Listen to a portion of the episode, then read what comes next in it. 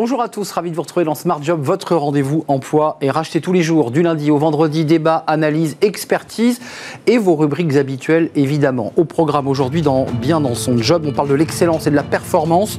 Ce sont des sources d'inspiration, de, cohésion et on en parle avec Thierry Pic.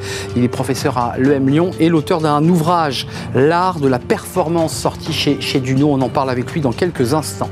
Les entreprises s'engagent en partenariat avec un jeune, une solution. Sophie Sido sera notre invitée, administratrice du groupe Vica sont des matériaux de construction innovants. Ils embauchent. Elle sera notre invitée. Et puis dans le cercle RH, eh bien, on va s'intéresser euh, à un sujet important, les indépendants, leur place, leur situation. Euh, pourquoi ont-ils choisi ce, statut? Puis on parlera euh, eh bien, de ce projet de loi. Il va être voté définitivement à l'Assemblée nationale. Il risque de transformer la vie des indépendants. Et puis enfin, dans Fenêtre sur l'emploi, Thierry Bismuth nous parlera de la marque employeur, pas toujours bien utilisée. Il sera notre invité à la fin de l'émission tout de suite. C'est bien dans son job.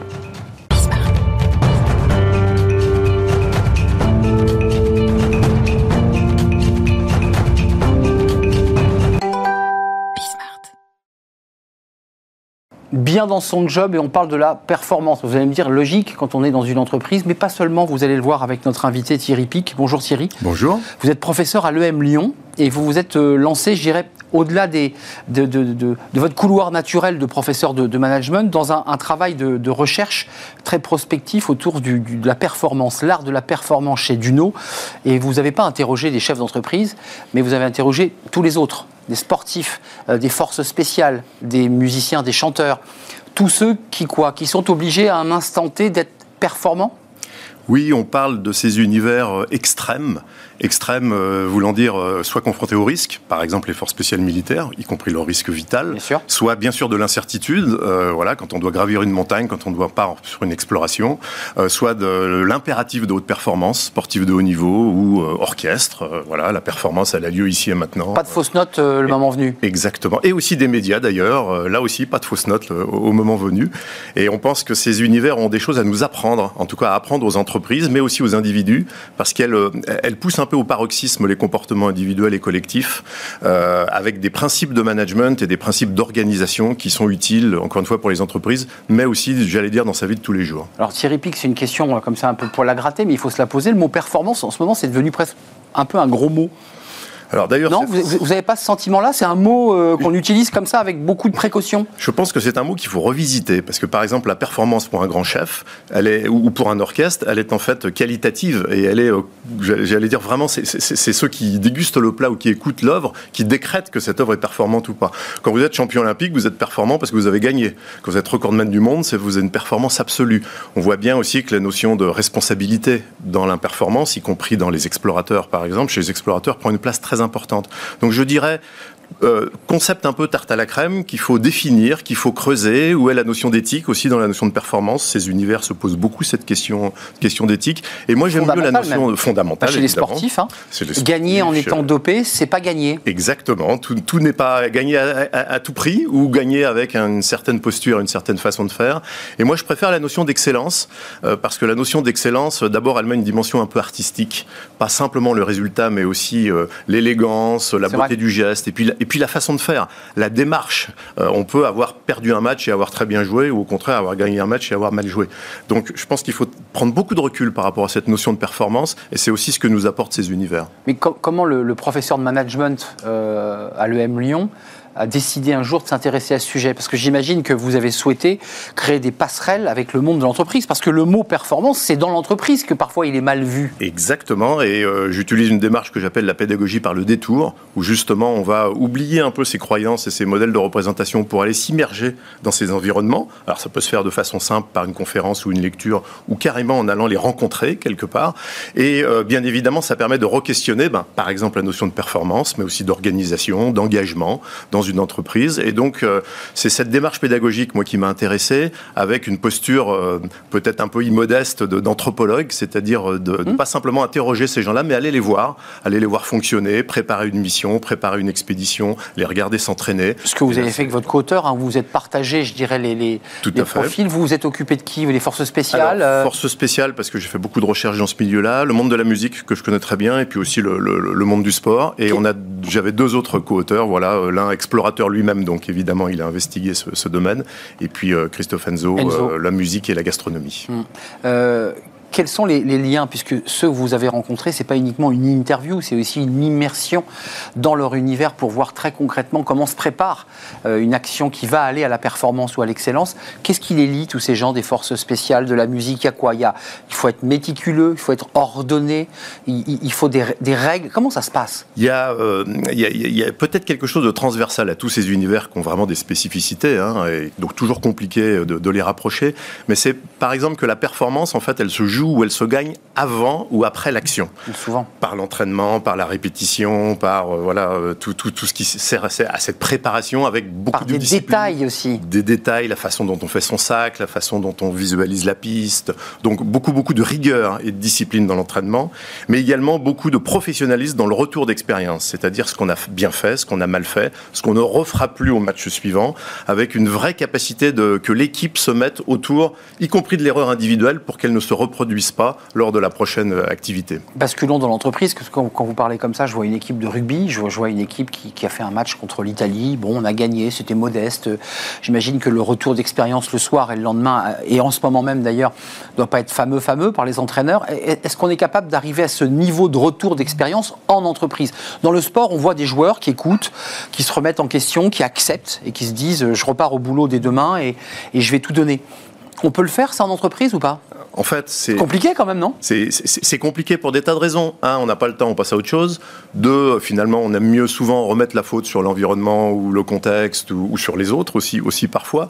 Trois, on le fait plutôt mal, c'est-à-dire qu'on le fait éventuellement parce que la procédure nous demande de le, le faire, mais on le fait pas de façon authentique. C'est bâclé. C'est bâclé, c'est pas forcément très rigoureux. Et moi, ce que j'ai observé euh, dans le monde du sport ou dans le monde militaire, c'est effectivement une extrême rigueur euh, avec un certain nombre de principes. Je vous en cite un au hasard. C'est d'abord évacuer les émotions. Voilà, il y a des choses qui vont pas, on se le dit. On vide son sac. Y compris dans le vestiaire. Euh, et, ensuite, on va se retrouver d'une façon un peu plus organisée, où là, sur la base de données, de faits, des images, des informations collectées, etc. Là, on justifie là. Exactement.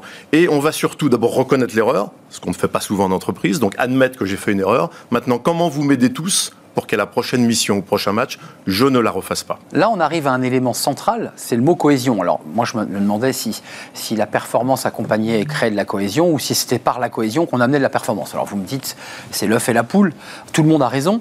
Mais dans l'entreprise, on est quand même beaucoup dans des individualités. Euh, et comment on la construit, cette cohésion Alors que chacun, a, et on le voit, a envie d'écraser parfois la tête de l'autre Hmm. Alors, ce qui est très intéressant, c'est que beaucoup d'entraîneurs vont vous dire que la gestion d'une équipe commence par la gestion d'individus.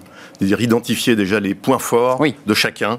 Euh, les personnalités. Les, personnalités, les besoins de chacun. Et par exemple, se mettre d'accord pour être champion du monde, ça paraît simple, mais ça prend beaucoup, beaucoup de temps parce que chacun a sa représentation de ce que signifie pour lui être champion du monde. Donc, on commence d'abord par la gestion individuelle et on va ensuite créer l'équipe sur la base de ce que chacun va apporter en termes de compétences ou de motivation. Dans l'entreprise, on fait souvent l'inverse. On construit des cases, des organigrammes, des missions, indépendamment des individus. Donc, euh, vous voyez, cette, cette, cohésion, ensuite, elle va se faire dans la répétition, dans l'entraînement, dans tout ce que les, les, uns et les autres vont vivre ensemble, qui crée de la confiance. On ne donne pas sa confiance, elle se, on la décrète pas, elle se construit au, fur et à mesure des, des, événements. Et puis, euh, et puis de l'engagement dans un, dans un projet collectif, mais qui est en fait intéressant aussi, construit sur la base du lien qu'ont créé les individus entre eux. Moi, j'ai beaucoup d'alpinistes qui me disent euh, le lien de cordée est plus important que la montagne qu'on va qu'on vise, et on peut même changer de montagne.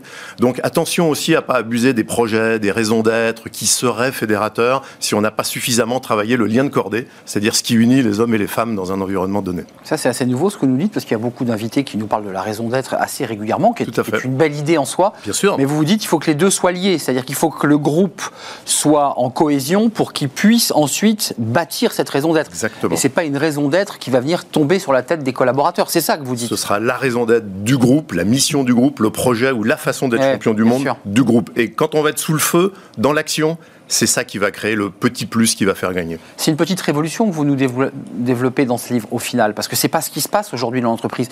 Qu'est-ce que doit faire un dirigeant? Faire preuve de charisme, d'autorité, faire preuve quoi, de bienveillance. Quels sont ces outils pour justement resserrer les équipes? En fait, c'est au-delà des comportements, c'est des postures et des façons de voir le leadership.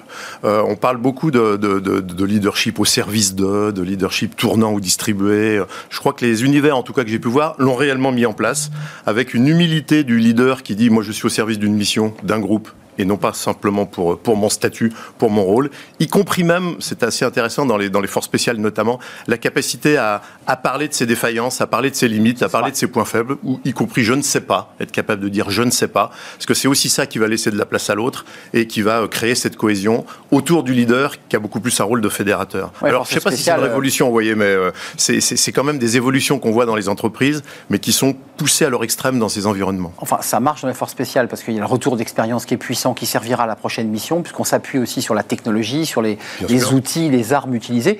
En entreprise, c'est rare quand même un collaborateur qui pose le masque et qui dit ouais effectivement là je, là, je me suis trompé c'était pas ça et pourquoi c'est très rare. Ça ne dépend que de nous. Ça ne dépend que de nous de, de, pouvoir le faire. Ça dépend que du manager de créer ce contexte favorable pour que chacun puisse le faire. c'est ça. Et puis je pense que c'est une habitude et une pratique hein. moi j'ai rencontré des gens extraordinaires. Enfin des, gens d'abord ordinaires qui ont fait des choses extraordinaires donc qui sont devenus extraordinaires. Mmh. et il y a une citation de Socrate j'aime bien qui est que l'excellence est une habitude.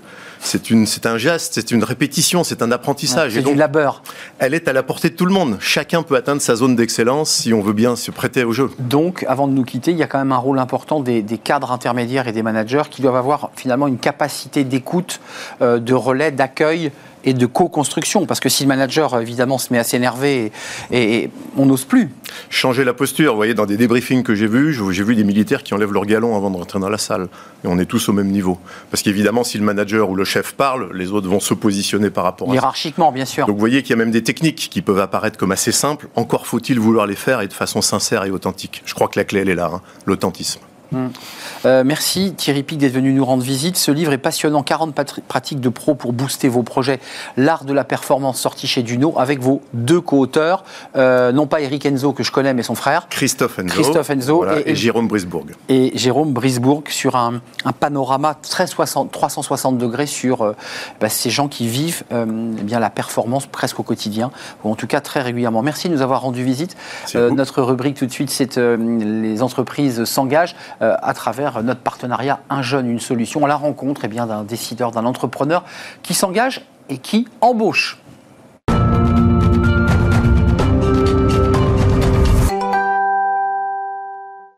les entreprises s'engagent avec notre partenaire Un Jeune, une solution des entreprises, comme son nom l'indique, qui vont s'engager euh, pour l'emploi, pour l'emploi des jeunes. Euh, et on en parle aujourd'hui avec Sophie Sido. Bonjour Sophie. Bonjour, euh, bonjour Bismarck. Euh, merci, merci d'avoir répondu à notre invitation. Vous êtes administratrice du groupe Vika. Euh, c'est presque 10 000 salariés dans le monde, Vika. Et ce qui est très intéressant, c'est que cette entreprise est là 167 ans. quelques mots sur cette entreprise qui, comment vous la définissez, qui, fabrique en fait des matériaux, des matières premières pour le BTP oui, une entreprise familiale française qui en effet fabrique vos matériaux dans lesquels vous habiterez demain. Donc euh, elle va fabriquer votre habitation de demain. On est fabricant de ciment, en gros. Euh, en, quelques mots tout de même, parce que je, veux le, signaler, je, représente moi la septième génération de cet inventeur qui était Louis Vica, qui a inventé en 1817, qui a donné son invention à la collectivité son invention qui est celle du ciment artificiel. Artificiel parce que c'est lui qui a dit quelle proportion de calcaire, quelle proportion d'argile il faut les mettre et à quelle température il faut les chauffer cette matière pour obtenir du ciment. Alors quand on chauffe cette matière première, bien sûr, ben, on va émettre du CO2 et ça aujourd'hui on peut plus se permettre d'être pollueur et, d'émettre du CO2. Voilà. Donc on va chercher tous les moyens qu'on va pouvoir mettre en œuvre aujourd'hui euh, pour essayer d'être propre sur notre planète. Hmm. Ça, c'est un enjeu technologique parce qu'on va parler bien sûr de la fondation que vous, vous présidez depuis 2017, mhm. qui est un enjeu mhm. aussi RSE, euh, d'implication. Mhm. Mais euh, juste quelques mots sur Vica, euh, le service RD, les ingénieurs, parce que le ciment, on en a besoin et effectivement, c'est un débat planétaire, la question du ciment. C'est un débat planétaire et demain, on ne pourra pas construire sans lui. Ça, je suis euh, persuadée de cette chose-là. Euh, on ne pourra pas construire avec un autre matériau que celui-là parce que on a des réserves infinies. C'est un matériau qui est sur notre territoire. On n'a pas à aller le chercher à l'extérieur. On fait vivre des gens du territoire. Nous, l'entreprise Vika, on a fermé notre siège parisien il y a deux ans. On s'est recentralisé en Nord-Isère, là où on a notre plus grosse usine. On est présent, certes, dans 12 euh, pays différents aujourd'hui, mais on n'exporte pas et on n'importe pas. On fabrique localement et on vend localement. Ça, c'est très important. On est dans une démarche circulaire, d'économie circulaire. Et donc, on essaye de conserver au maximum nos réserves. Euh, on n'utilise plus de, pétrole chez nous, hein, pas de gaz. On utilise des produits, euh, des, combustibles secondaires, des, pneus broyés, des huiles usagées, euh, de façon à être de plus en plus propre. Et euh, en effet, notre, notre ciment, on estime que ça va être le matériau de demain pour construire l'avenir. En tout cas, ce, ciment plus propre, on ne peut pas dire qu'il soit propre, mais en tout cas, dans son mode de fabrication, euh, il est plus propre. Vous avez décidé, mm. euh, Sophie, parce que vous avez évidemment traversé toute l'histoire de, ce groupe et vous nous l'avez raconté, de créer mm-hmm. cette fondation en 2017 mm-hmm. avec l'esprit que vous venez de, développer, c'est-à-dire environnemental, RSE, tourner vers l'autre, l'inclusion, c'est ça les piliers de cette fondation? C'est les piliers du groupe Vica. C'est des piliers qui sont dans notre ADN depuis le départ. Lorsque Louis Vica a inventé le ciment, il a donné son invention à la collectivité, donc à l'autre. C'est des piliers qui sont dans mon ADN, puisque moi je suis bénévole au niveau de la fondation. Et en effet, j'estime qu'à un moment donné, il faut se tourner vers les autres et aider les plus éloignés de l'emploi, aider les, jeunes les plus éloignés euh, pour les aider à réintégrer le monde de l'entreprise. Et ce que vous avez dit, j'ai bien aimé, aider à être plus propre. On n'est pas encore propre à 100%. Est-ce qu'on pourra le devenir? Je l'espère. Mais pour le devenir, il faut se transformer. Pour se transformer, on a besoin de cette, cette transition écologique qu'on est en train de vivre, qui nous aide et qui nous fait enfin prendre conscience qu'il faut se transformer et faire des choses. Nous, le groupe Vika, vous l'avez peut-être suivi dans la presse, mm. on a inventé un ciment carbone négatif. C'est ça. Et on a et on est en train de se lancer sur l'hydrogène. Alors, est-ce que ça va marcher? Euh, J'espère que oui, autrement on ne se lancerait pas dessus parce que c'est des investissements énormes. Euh, si on arrive à fabriquer de l'hydrogène, à le mélanger avec notre CO2 et en faire du méthanol pour alimenter le carburant des bateaux, mais ça sera génial. Hmm. Euh, jackpot pour, pour, pour, nos, nos, entreprises, jackpot pour notre territoire, jackpot pour nos enfants qui demain seront fiers de ce qu'on a fait aujourd'hui. Alors, Sophie, vous avez par ailleurs beaucoup d'activités. Vous êtes co-leader du Club Isère, la France, une chance, les entreprises s'engagent.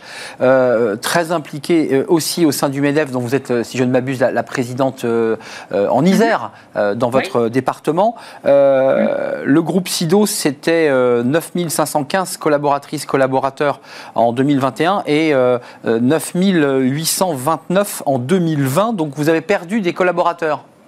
Oui, oui, tout à fait. Alors, en fait, euh, c'est le groupe Vika, hein, c'est pas le groupe Sidos. C'est certes le. Oui, c'est vrai, je vous ai attribué le nom du groupe. C'est vrai. Sympa. Mais en fait, mon vrai nom, mon nom de jeune fille, c'est Vika, donc ça, ça m'arrange.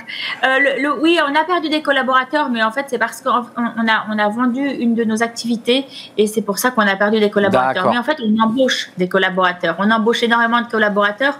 On avait une activité de préfa dans notre groupe qui ne qui n'était plus euh, notre, notre, dans notre groupe. On a essentiellement on fabrique du ciment, on fait du béton, on fabrique du béton prêt à l'emploi et on a des carrières. L'activité de préfa, ce sont plus nos clients euh, qu'autre chose et en fait ça faisait un peu concurrence avec nos activités. Donc on a décidé de la, de la vendre euh, à une entreprise qui était très intéressée de l'acheter depuis très longtemps. Il n'a pas du reste licencié notre personnel quand il l'a racheté. Il a gardé tout le personnel. Autrement on l'aurait pas vendu. Donc on a au contraire, non, on a embauché euh, on a embauché 171 euh, collaborateurs depuis l'année dernière. Alors, on a beaucoup de chance parce qu'on embauche et on n'a pas énormément de problèmes de recrutement chez Vika. Euh, chez mes adhérents du MEDEF, il y a des problèmes de recrutement. Ils n'arrivent pas à embaucher les bonnes personnes. Ils n'arrivent pas à trouver les bonnes personnes. nous, on n'a pas tout à fait ce problème-là. Pourquoi? Et pourtant, on est en zone rurale, en ZRR, on n'est pas forcément en QPV. Pourquoi? Parce qu'on innove. Et tout simplement, un jeune, quand il arrive chez nous, il se pose la première question qu'il va se poser, c'est qu'est-ce que je vais donner comme sens à ma vie? Et ben, chez nous, il trouve le sens de sa vie. Il peut s'engager avec nous sur des actions, il peut s'engager sur la mucoviscidose, il peut s'engager auprès de l'autre. On, on, propose un panel d'actions pour que les jeunes et les moins jeunes, enfin que tous les collaborateurs et collaboratrices du groupe s'engagent. On essaye de révéler les talents de ceux qui arrivent chez nous. Parce qu'on est tous bourrés de talents, mais on ne connaît pas nos talents. Et, il faut découvrir nos talents. Et ça, c'est super important dans la vie euh, pour être épanoui, d'arriver à connaître vos talents. Si vous, pensez que vous n'avez pas de talent, euh, vous n'y arriverez jamais. Vous êtes tous bourrés de talents, mais à vous, à nous, plutôt les entreprises, de trouver quels sont vos talents et de les développer. Ouais, de les réveiller, de les exhaler. De les réveiller, sur, le, sur les embauches, concrètement, euh, vous êtes à la mhm. recherche de quoi Vous nous dites, alors c'est vraiment intéressant de vous entendre parce qu'il y a tellement aujourd'hui de chefs d'entreprise qui nous disent je suis en pénurie d'emploi, je trouve pas, mhm. j'ai pourtant mhm. une bonne marque employeur. Euh, vous recrutez, c'est quoi le secteur d'activité où vous recrutez? Qui vous cherchez aujourd'hui? Alors, on recrute dans, tous les domaines. On, recrute à la fois dans les laboratoires pour la recherche et le développement parce qu'on n'arrête pas de se, développer et de développer notre R&D. Mais on recrute aussi des, jeunes. On recrute d'abord beaucoup, de jeunes en alternance parce que grâce au programme Un jeune, une solution, euh, on arrive à trouver des jeunes. Et puis surtout grâce à notre ministre euh, du Travail, euh, cette loi où on nous a accordé des facilités pour, pour prendre des alternants, euh, c'est un gros plus et on a recruté plus de 100 alternants cette année chez nous. Euh, et on va essayer d'en recruter encore plus des alternants. Euh, on essaye aussi de se lancer dans le mentoring et d'avoir de plus en plus de mentors, d'aider des jeunes à connaître nos métiers. Alors, ce qu'on recrute et ce qu'on rêve de recruter, c'est des jeunes filles. c'est des jeunes femmes. Parce que dans le monde de l'industrie, c'est un monde qui leur fait peur et elles n'osent pas y aller. Je vais vous donner un petit cas, mais très concret. le, le béton prêt à l'emploi. Vous allez me dire, c'est un métier d'homme. Pas du tout. Quand j'explique à une jeune femme que c'est comme faire un gâteau. Elle met des œufs, de la farine, du sucre, et ben c'est pareil. Elle nous met euh, du ciment, du granulat et de l'eau, et puis elle a du béton prêt à l'emploi. Quand on ne se projette pas dans un métier, on a du mal à s'imaginer qu'il est, qu'il est pour lui. On a besoin de femmes dans nos entreprises, on n'arrive pas à les trouver parce qu'il n'y en a pas dans les écoles. Vous allez dans les CFA de maçonnerie où vous n'avez pas de femmes. C'est vrai. Euh, vous allez dans les écoles d'ingénieurs, il y a très. Oui. Ah, juste avant de nous quitter, je ne veux pas qu'on se quitte sans, sans que vous ayez dit un mot. Et c'est vrai que vous êtes bavarde et passionné par, par, par ce que vous faites. Et, c'est voilà, ça, passe à travers l'écran. Concrètement, vous avez aussi une énorme action parce qu'on a vu votre exemplarité sur les questions environnementales en termes d'inclusion. Mhm. Dites-le nous en quelques mots. Alors, l'inclusion, moi, je cherche à, embaucher plus d'handicapés. Ça, c'est clair, c'est vraiment mon, target, le handicap. Et puis, les jeunes éloignés de l'emploi, on les forme chez Vika. Donc, si vous n'avez aucune formation, mais que vous voulez travailler, vous pouvez venir chez nous, vous serez embauché. Ça, c'est l'esprit euh, c'est l'esprit un jeune, une solution. Et c'est ce qui va arriver, c'est le contrat d'engagement jeune. C'est de dire aux jeunes, euh, vas-y, on te donne ta chance, saisis-la saisis-la, prends-la et, viens, et viens le deuxième jour. Hmm. C'est clair que le contrat emploi jeune, on, l'attend avec grande impatience et, euh, et, ça va être un gros plus pour nous, pour nos entreprises. On a besoin de ces jeunes-là. Moi, aujourd'hui, je ferme des centrales à béton parce que je n'ai pas de jeunes qui veulent venir travailler. Ah, vous voyez que vous avez une pénurie d'emploi quand même Oui, oui, oui. Ah, sur ces métiers-là, vous, vous peinez parfois à maintenir un site ouvert oui, oui, tout à fait, tout à fait, parce que c'est des sites euh, où c'est pas évident. Il faut avoir une voiture. Le, jeune n'a pas toujours une voiture pour aller sur des, centrales à béton éloignées des centres-villes. Donc euh, là, là, on a un problème de mobilité. Merci, merci Sophie Sido. C'était un vrai plaisir de d'entendre aussi la, manière dont vous incarnez votre entreprise, dont vous êtes d'ailleurs l'une des descendantes, pour être extrêmement précis, le, groupe Vika, euh, un peu plus de 9500 collaborateurs mm. dans le monde entier. C'est 3200 en France. Euh, et vous mhm. recrutez, on vient de l'entendre, euh, et puis les femmes sont les bienvenues aussi, et les personnes handicapées. Il y en a quelques-unes derrière moi, vous voyez, ouais, je vois. les avoir à côté de moi. Ouais, le masque, le masque brouille un peu l'image, mais on, voit que ce sont des filles. Merci Sophie. Tout à fait. À très très bientôt. Merci pour votre interview. À bientôt sur Bismarck. Merci, beaucoup. On continue notre émission après cette courte pause. On va s'intéresser aux indépendants. Alors là, on quitte le monde du salariat. Les indépendants, ils sont de plus en plus nombreux à choisir ce, statut. Et puis, il y a ce projet de loi qui va être voté dans quelques jours, définitivement à l'Assemblée nationale. Et ça peut eh bien, transformer ou améliorer en tout cas le quotidien des, des indépendants. On en parle avec nos invités, des experts de ce sujet. Ils sont mes invités juste après la pause.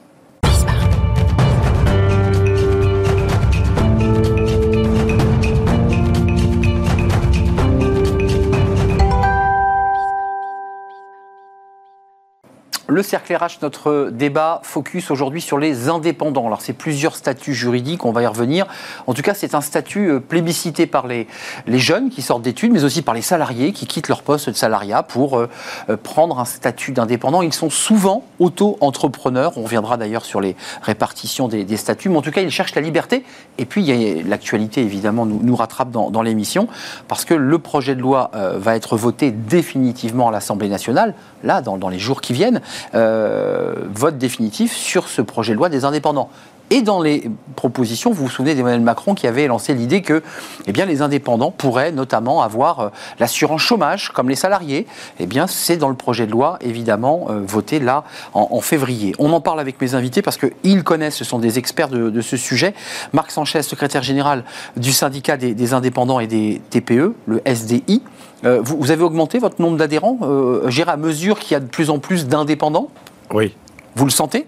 Ah, Oui, oui, on le sent. On sent qu'il y a effectivement beaucoup d'entreprises hein, ou d'entrepreneurs individuels qui ont besoin aujourd'hui d'être de plus en plus représentés et informés aussi, soit dans la création de leur boîte, soit effectivement dans leur accompagnement. Donc oui. Donc ça pousse, comme on dit, c'est un statut. Ça pousse aussi, mais ça régresse aussi parce que la situation économique sur ces entreprises euh, n'est pas, on va dire, notamment sur les derniers mois, aussi folichonne qu'on pourrait l'imaginer. Covid, certains secteurs, notamment la restauration, parce que vous. Entre autres, mais il y en a d'autres aussi les deux derniers mois ont été compliqués quand même. Oui, l'événementiel et un certain nombre d'autres d'autres secteurs. Euh, merci en tout cas d'avoir répondu à notre invitation. Laurent Grand-Guillaume, merci d'être là. Vous êtes euh, le, DGA, le directeur général adjoint de Freeland, euh, qui est une plateforme de, de, services, et vous êtes le porte-parole d'ITG, et vous êtes au service euh, bah, de ces indépendants, vous les accompagnez. Mhm. Euh, je vous pose la même question, parce que c'est vrai que vous êtes au contact de tous ces indépendants. Euh, est-ce que l'activité progresse? Est-ce que vous avez beaucoup, beaucoup, beaucoup de demandes d'indépendants? Clairement, oui, il y a beaucoup de, demandes d'indépendants pour être accompagnés, qui créent leur activité, soit dans le cadre de transition professionnelle, et se, se sont accélérées, je dirais, avec la crise sanitaire. C'est-à-dire que les personnes ont eu la volonté de réaliser un rêve, un projet. Voilà.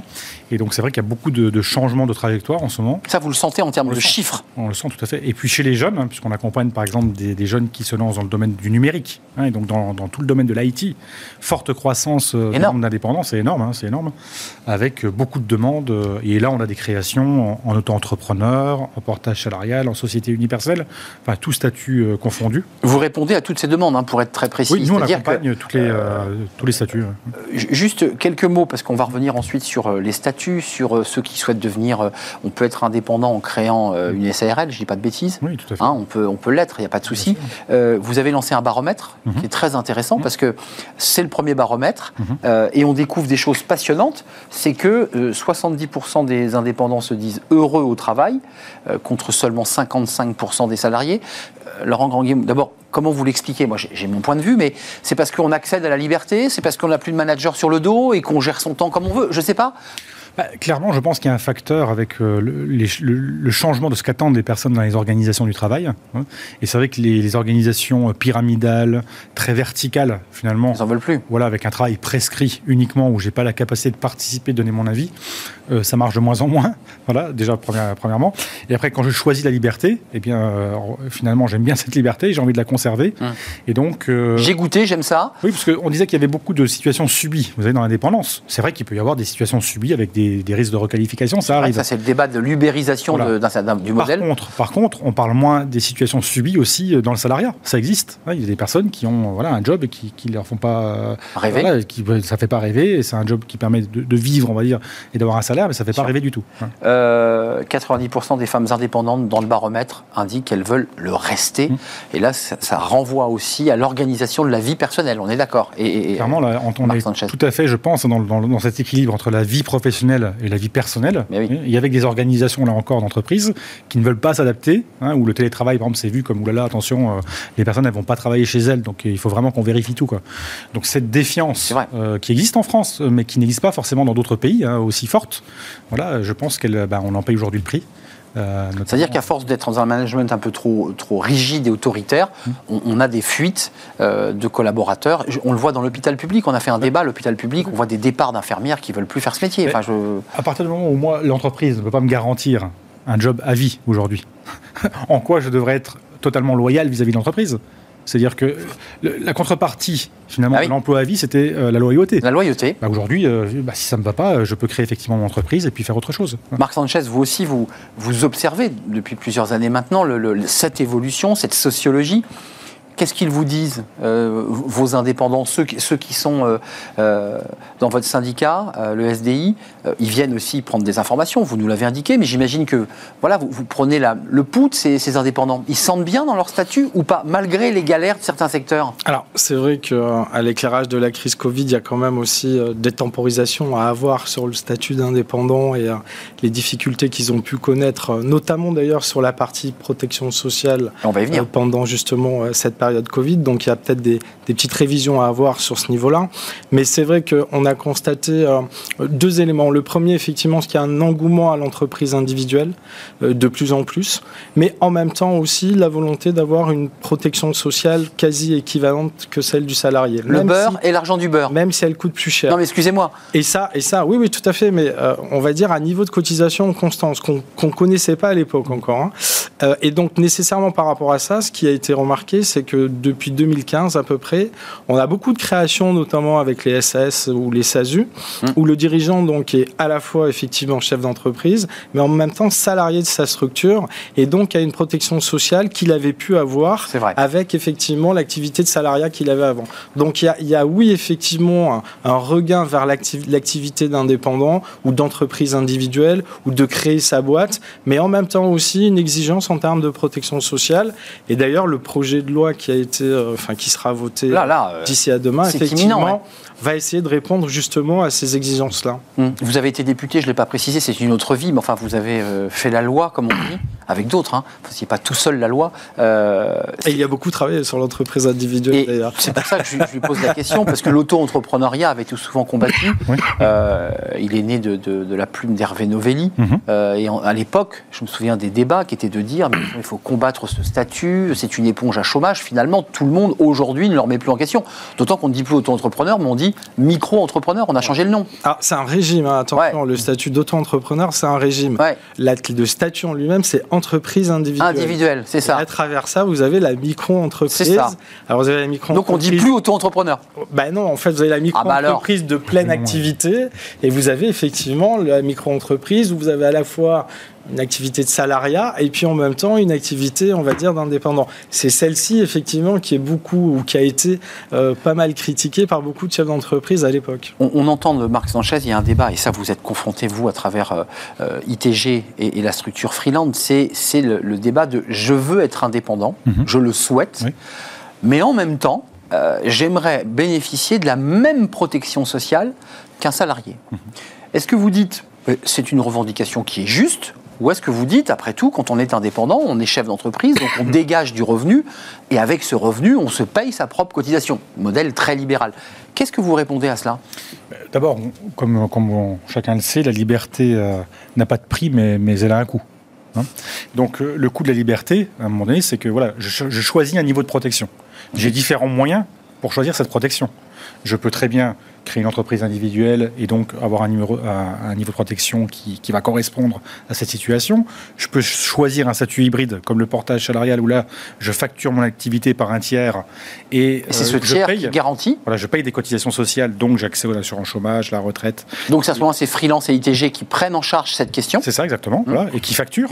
C'est-à-dire qu'en fait, je choisis de ne pas gérer l'entreprise finalement. Je, paye un, tiers qui va faire la partie, on va dire, administrative. D'accord? Ce qui est finalement confortable. Et après, je peux aussi choisir de, gérer une entreprise en tant que telle, de la développer, et c'est un autre choix. Hein, qui n'est pas, d'ailleurs, il est souvent complémentaire, hein, parce a des personnes qui, passent par l'un et par l'autre, voire même les deux parfois. Enfin, on voit toutes les situations. Euh, ce qui est intéressant, c'est qu'en France, finalement, on a un large choix. Euh, le champ des possibles est énorme. Euh, on a plein de possibilités. Et ce qui a fondamentalement changé par rapport à avant, on parlait des auto-entrepreneurs et des micro-entreprises, c'est que certes, il y a un statut juridique et il y a un régime, mais il y a aussi un statut social. C'est-à-dire, je deviens entrepreneur. Moi, j'ai interrogé des personnes qui, par exemple, sont passées du salariat. J'ai un numéro de sirette. Oui, ou alors j'ai en tout cas j'ai je, je, change aussi de réseau professionnel. Vous voyez, j'ai accès. C'est plus euh, sociologique ce que vous décrivez. Oui, c'est un, autre euh, champ en fait qui s'ouvre à moi et euh, ça, ça, retranscrit pas mal dans les dans les dans les interviews qu'on peut faire avec les personnes. Juste ou pas juste de garantir la même protection sociale puisqu'on va évoquer le projet de loi mhm. qui, qui, était une d'ailleurs une une promesse hein, du président de la République. Il avait dit après tout, il faut que personne ne soit à l'écart de, de, de l'indemnité chômage, notamment. C'est juste qu'il y ait une Ça ne sera pas le même niveau de. Non, parce que c'est un peu vendu comme ça, euh, Laurent. Excusez-moi. Il, y aura, des protections supplémentaires, mais ça ne sera jamais la même protection. D'accord, non, non, mais c'est bien de l'entendre. Non, parce que c'est un peu vendu comme ça sera la même. Ça ne sera pas quand même la même, la même protection. Non, il y aura des différences. C'est quoi la différence, Il y aura des différences, mais surtout, l'idée, c'est qu'on puisse à hauteur de cotisation équivalente, avoir une protection sociale qui soit, on va dire, complémentaire et efficace. Mhm. Euh, je prends, quand vous êtes, par exemple, vous créez votre SAS ou votre SASU, vous devenez dirigeant, donc salarié de votre entreprise. Mhm. Donc là, vous basculez dans le régime général et vous avez un taux de cotisation qui passe de 46% quand vous étiez au SSI à 63%. Donc vous avez effectivement une montée facialement des cotisations. Plus de 20% d'augmentation ah bah des pas, C'est pas gratuit et c'est un choix des dirigeants. Qui permet d'avoir une garantie mutuelle de santé. Euh, Alors pourquoi ce choix? Très simplement, il y a eu un trauma avec le RSI à l'époque, ben euh, que vous connaissez très bien, très bien, et qui a très traumatisé une génération de dirigeants qui ont fait effectivement qu'aujourd'hui ils se sont dit, bah, écoutez, moi je préfère payer plus y compris au régime général, mais avoir, avoir une protection sociale qui soit plus efficace. Pour aller au bout de mon idée, même si elle est plus chère. La le projet de loi, qui n'est pas une proposition, mais qui est un projet de loi gouvernemental, qui va être voté, va faire baisser le montant des cotisations versées par les indépendants ou pas? Ou est-ce qu'ils continueront toujours à payer 63, voire plus, Il y a un pour garantir élément, leur euh, un élément, par exemple, dans le dispositif social sur le, PLI qui est intéressant. Le PLI, le PLI. Le projet de loi pour les indépendants. D'accord. Qui permet vous êtes dedans, hein, vous êtes dans le. Oui, je connais bien. Ouais. et qui permet notamment sur euh, la cotisation complémentaire d'accidents du travail et de, de maladies professionnelles, euh, qui permet donc c'est une, une cotisation volontaire. Vous avez un dégrèvement qui est de 30 D'accord.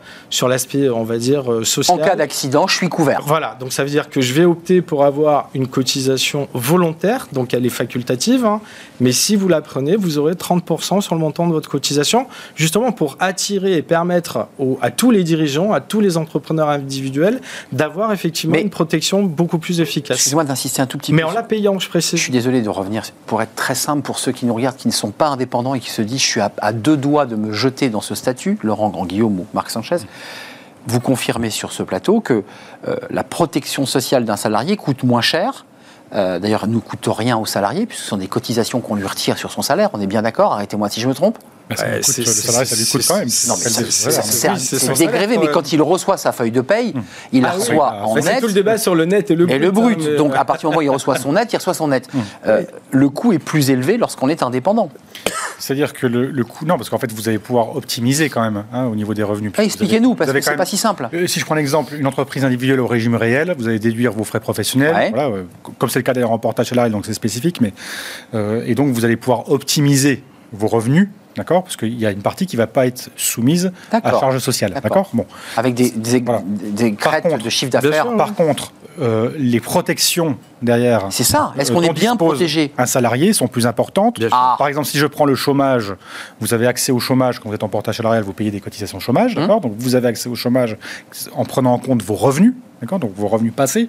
Donc vous avez un niveau qui correspond à ses revenus passés, alors que quand vous êtes indépendant, même avec la réforme, vous allez avoir un minimum, un minimum, on va dire, forfaitaire, forfaitaire, voilà, ça. qui va vous permettre de vivre, voilà. certes. Non, mais je voulais par contre, vous n'allez pas bien pouvoir vivre de cette façon euh, très longtemps parce que euh, ça sera quand même pas. C'est une petite somme par rapport à ce qu'on peut aujourd'hui recevoir. Ah oui, oui, ah oui, non, mais c'est pas vendu comme ça. Excusez-moi.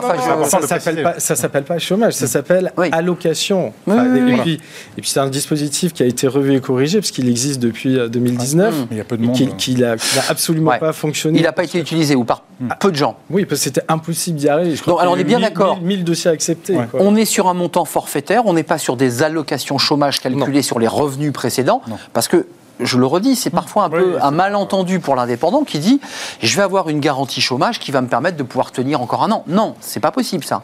Ah pas possible. Hein. Enfin, si, vous regardez, alors déjà les conditions d'exigibilité, puisque vous abordez le sujet sur l'ATI, donc il faut effectivement avoir cessé volontairement son activité, soit dans le cadre d'un plan de sauvegarde, d'un redressement judiciaire. Ça, c'était la version précédente. Elle a été étendue avec la loi aux cessations volontaires Volontaire. d'activité. Je ferme ma boîte, je décide. Et là, effectivement, il y a des conditions de revenus, donc il faut avoir moins de 10 000 euros euh, sur la première et la deuxième année pour pouvoir y accéder. Par et par ailleurs, par, an, par an. Par, an. Oui, oui, tout à fait.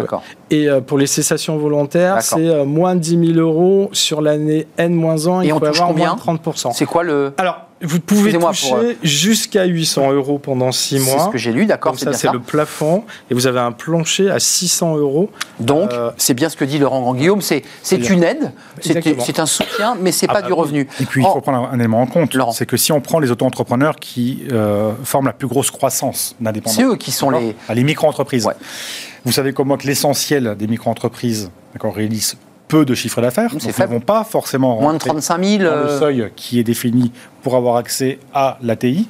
Hein, Donc ça en élimine une partie. Et je rappelle ah qu'il y en a une autre partie qui ne réalise aucun chiffre d'affaires aussi. Hein, il faut bien être conscient que euh, vous avez quasiment un peu moins d'une sur deux. Ah, oui, clairement. ils ne font pas de chiffre. Pourquoi ils ouvrent un statut ah, Ils essaient. ils, essaient, ils ont tenté, ça marche pas. Ils essaient, c'est en sommeil, c'est dans le cas où. Au cas où, ouais, c'est ça. Exactement. pour euh, relativiser, bien sûr, comme vous le dites, les éléments. Donc, y a... Mais c'est bien, en tout cas, c'est une avancée. Quoi. Alors, il faut préciser par contre sur ce dispositif qu'il n'a pas de contrepartie en termes de cotisation. C'est ce qui bloquait d'ailleurs au niveau des, organisations patronales gestionnaires et qui disait oui, bah, attendez. Il faut que ça rentre. Hein. Voilà, c'est ça. Bah oui, il faut qu'on fasse rentrer de l'argent dans les caisses pour les cotises. Oui, c'est le système français. Juste le projet de loi pour, qui va donc, on le redit, on est vraiment là dans, le cœur de l'actualité.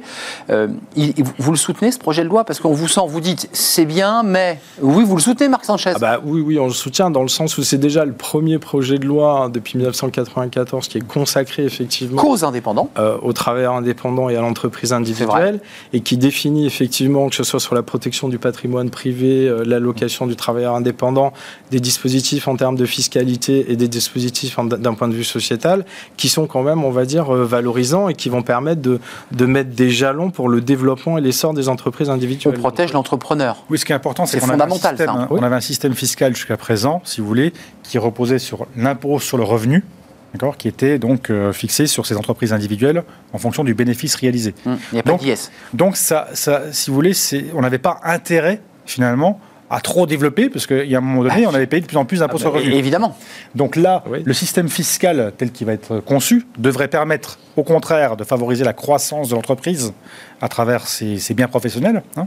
Et le séparer des biens euh, personnel. Donc ça, c'est un changement. Enfin, je trouve que c'est un des changements les plus importants pour les années qui viennent, parce qu'en France, on aime bien les petites entreprises, mais on aime bien, on aime, il faut, qu'elles grandissent. Il faut qu'elles grandissent. Et ça, ça, pour vous, c'est un levier de d'accroissement de nos entreprises pour créer de l'emploi, faire du chiffre d'affaires et, développer. Après, il y a la question des transmissions, qui est un autre sujet encore, mais oui, on, en revient à ce qui était le dispositif de l'auto-entreprise à sa création, hum. c'est-à-dire un pied à l'étrier pour créer son entreprise. Pour aller plus loin ensuite. Pas un régime qui devient un régime à vie. Non, là, on est dans un dispositif alors, il y avait le dispositif. Bah, on est entre les deux, là, Marc Sanchez. Comment On est en train de créer un dispositif à vie.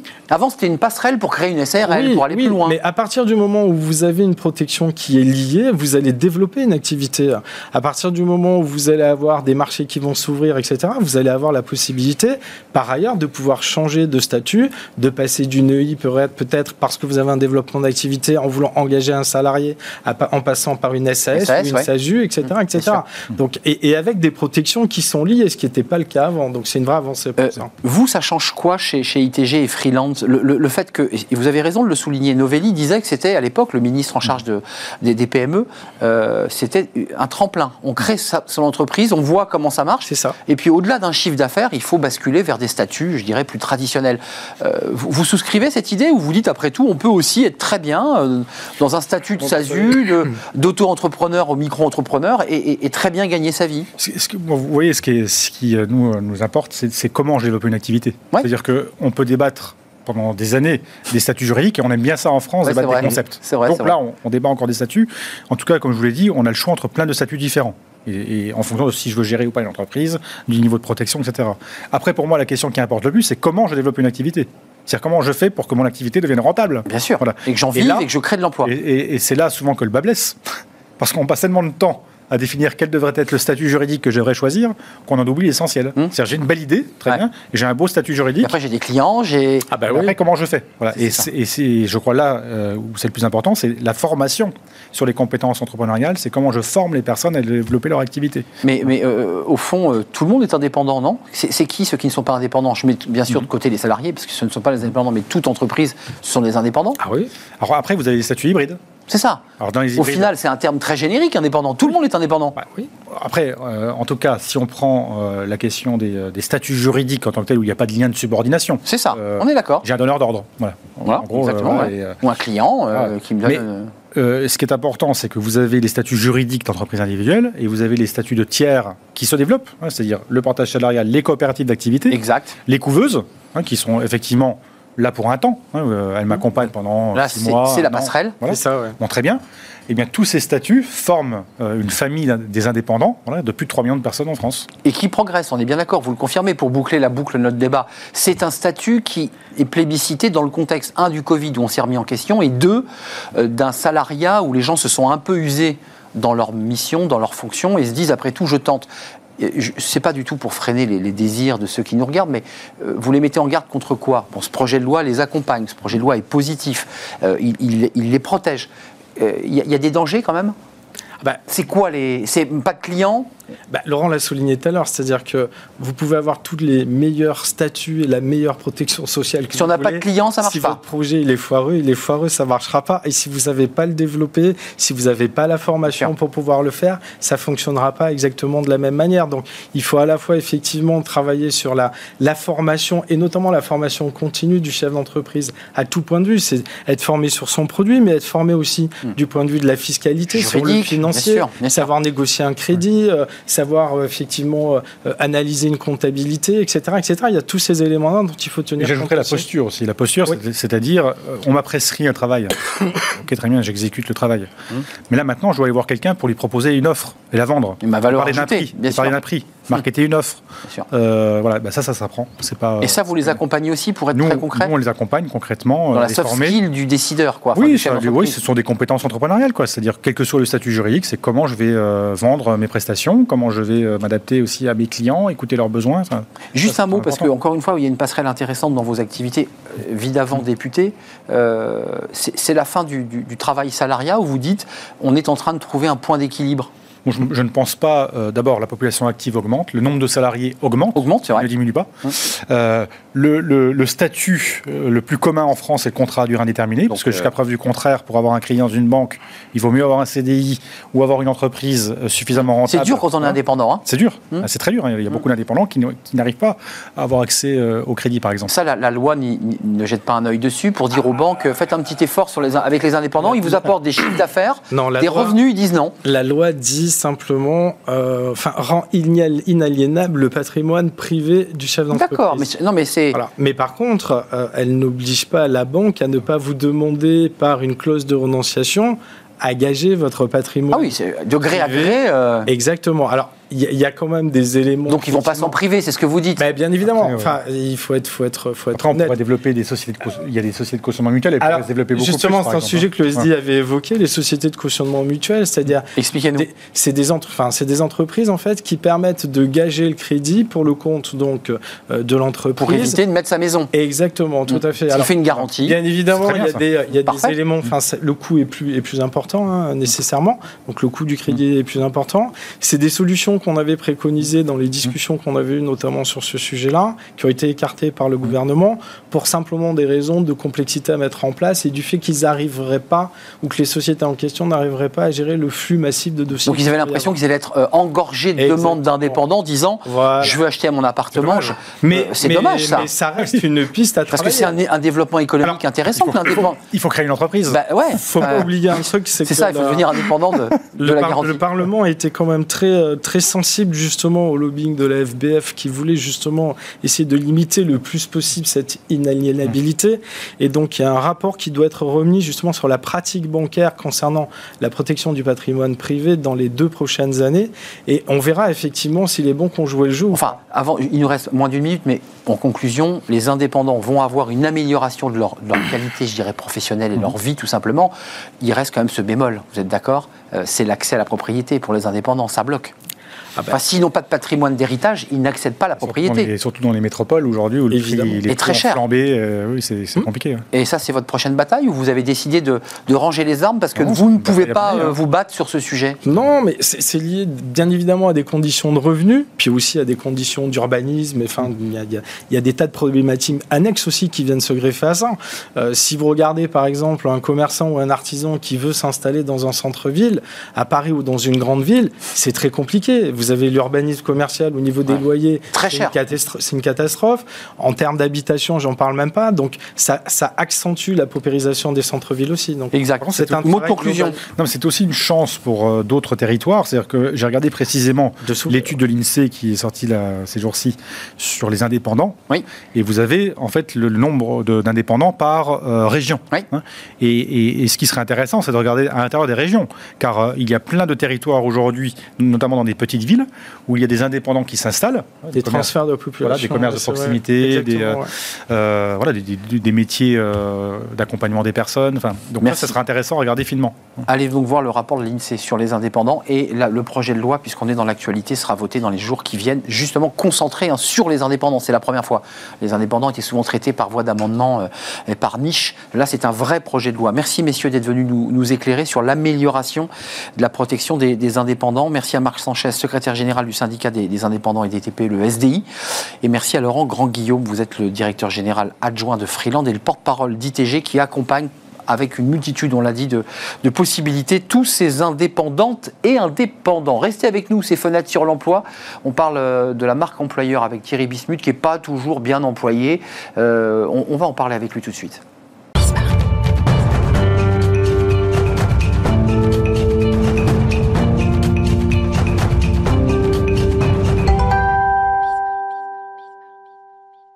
Fenêtre sur l'emploi avec Thierry Bismuth, fondateur du réseau euh, Odyssée RH, toujours euh, euh, essayer de nous éclairer sur des points précis du recrutement, de la relation entre le recruté et le recruteur. Alors là, là on est sur un thème assez intéressant, c'est-à-dire vous partez du principe que sur 10 personnes candidatées, ils vont prendre une, et il y en a 9 autres qui vont se retrouver sur le trottoir à, à chercher un job ailleurs. On va faire 9 déçus et ces neuf déçus, leur voix euh, au service ou, de votre marque employeur est aussi puissante, aussi forte, parle aussi fort que celui qui est embauché pour une raison simple.